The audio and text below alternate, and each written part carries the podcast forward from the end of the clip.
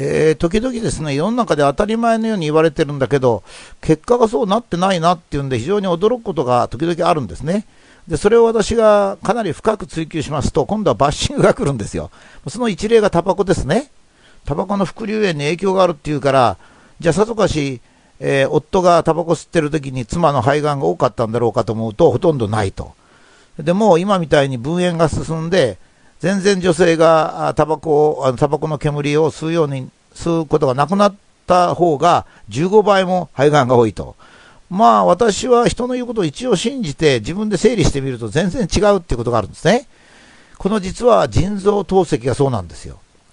えー、随分腎臓透析が始まってもう1970年ぐらいですからね、えー、もう50年経ってるわけですよ。それで、まあ、最初のうちは透析間に合わなかったりしてるんですけど、だんだんだんだん、まあ、あの、患者さんが増えてきて、だけどももう、今は、むしろ、えー、もともと自然に発生する腎臓で透析を受ける患者さんが少ない。しかも、どんどんどんどん増えてるっていうことなんですね。でこれは、あの、家庭で行う病気になるのは減塩食が一つありますし、それか病院に行くと病気になるっていうのが、これが透析なんですね。例えば、この1年忙しい毎日が続いて少しずつ具合が悪くなってきて、最近どうも尿の出が悪いので心配になって病院に行ったと。そ病院がですね、腎臓がかなり傷んでますねとこういうわけですよ。で、まあ、尿検査の結果もですね、思わしくないと。そうするとですね、治療法っていうのは腎臓を良くするのが治療法ですからね。そうすると、え仕事を休んで少し休養させるとか、腎臓の機能を回復させるという治療をすればいいんだけれども、これは患者さん側にも問題があるんですよ。ちょっと腎臓が傷んでるようですから、仕事を休んでしばらくゆっくりして様子を見ましょうって言うと、あの医者はやぶ医者だと、仕事を休むなら医者に行かないよっていうようなことを言われてしまうので、結局対処療法をするんですね。例えば、えー、利尿剤を出す。つまり尿の出が悪いから尿を出すと。血圧、血圧硬化剤を出すと。どうも腎臓の血のあ子宮体っていうんですけど、それが少し傷んでるので、血液を減らすと。そうするとですね、結局尿は出て、腎臓はもっと悪くなるわけですよ。つまり、腎臓が弱ってる状態で尿、利尿剤を出して血圧を下げるわけですから、だから逆なんですよね。ゆっくり休養して、血圧を上げるか何か別の手段をして血行を良くして、それにちょっと腎臓の補助薬を出して、え回復を待つと。いうことなんですが、逆の治療しちゃうんですね。もちろん逆の治療しますから、腎臓は休養と血流を求めているのに正反対になるわけですね。まあ、腎臓っていうのはあの実は治療コストコムなんで、え血が不足してくる、つまり血流が悪くなってくると、血圧を上げる指令を骨髄に出すんですよね。で、血圧が上がるわけです。これも腎性高血圧っていうんですけど、まあ、そういうのがあるわけですね。ところがそれも正反対の、まあ、治療っていうか、対症療法をするわけですから、1ヶ月ほど薬を飲むと完全に腎臓が傷んでしまって、もう回復できなくなってる。そうすると医者が人工透析しましょうということになって、もうさらに今度人工透析したらますます肝臓が動かなくなりますから、もうこれで終わりと。実は私も透析の患者さんを知人としても知ってるんですけど、もう非常に大変なんですね。まあ、今は昔ほどじゃありませんが、大体の場合患者さん仕事を休んで病院に行って、2、3時間の透析をすると。一生するわけですね。お金も何百万とかかることがあるわけです。つまりちょっと1ヶ月ぐらい休んで腎臓の状態を回復すれば済んだのに、もう正反対の方向になって、まあその本人はよく知りませんからね、私は、えー、腎臓透析と一生付き合うんだって言っておられて、まあそれはもう仕方ないから、そうですねって言わざる言わざるを得ないけども、いや、病院が作った病気だなと思うわけですね。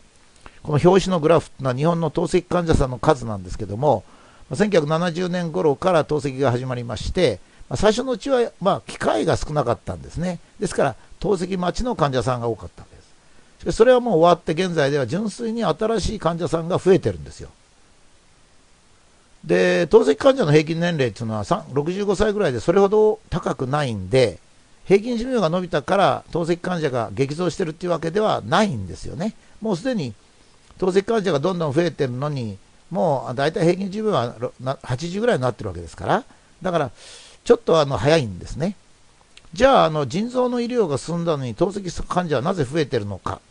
ここなんですよ。つまり、透析患者が10万人を超えたのが1990年ぐらいですね。それから25年間、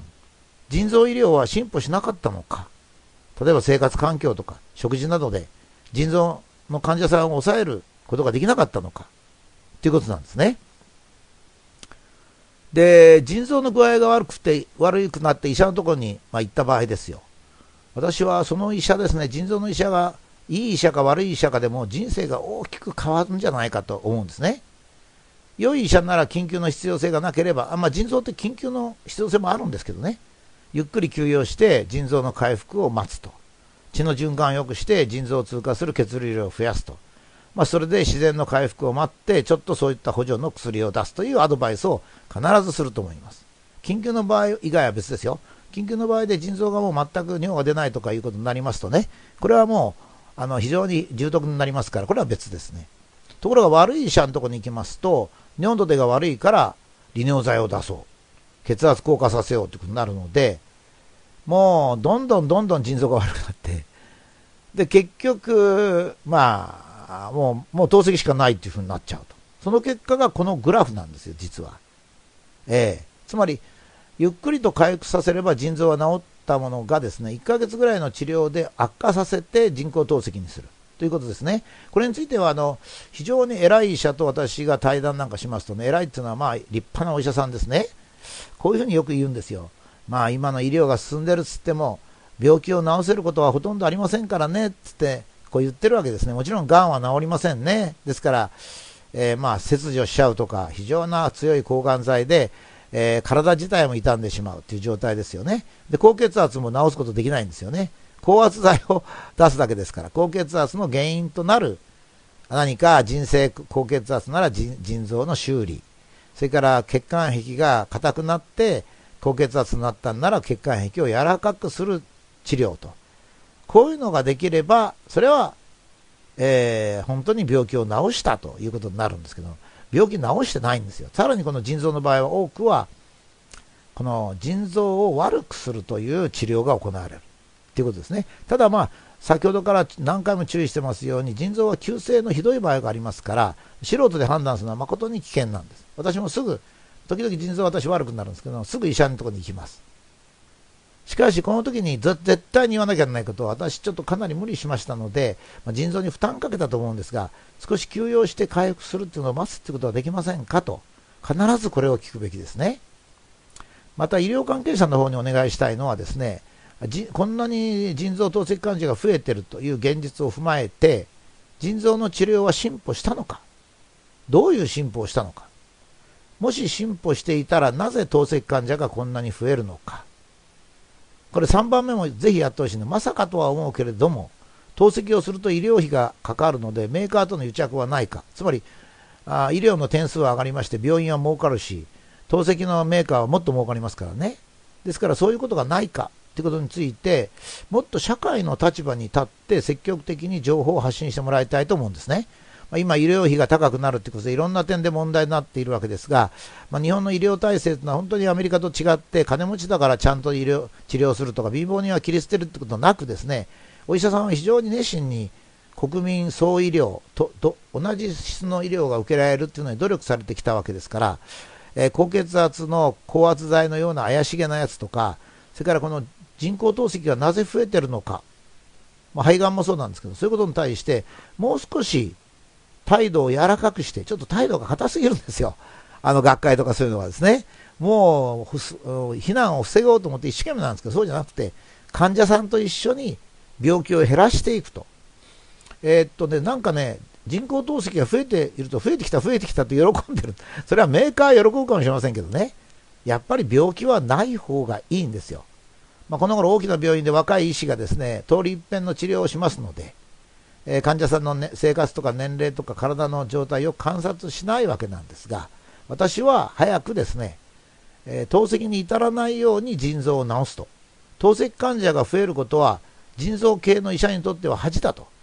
そういうふうに思って、当然ですけどね、当然ですよ、それは。だって透析しないで腎臓が使えれば一番いいんですから。それを早く腎臓関係の医者もですね、宣言して、よく説明もしてほしいと。まあそういうふうに思いますね。よくあの、武田が素人で言ってるの素人で言ってるとか、クローズで言ってるじゃないんですよ。医療っていうのは、患者さんと医者が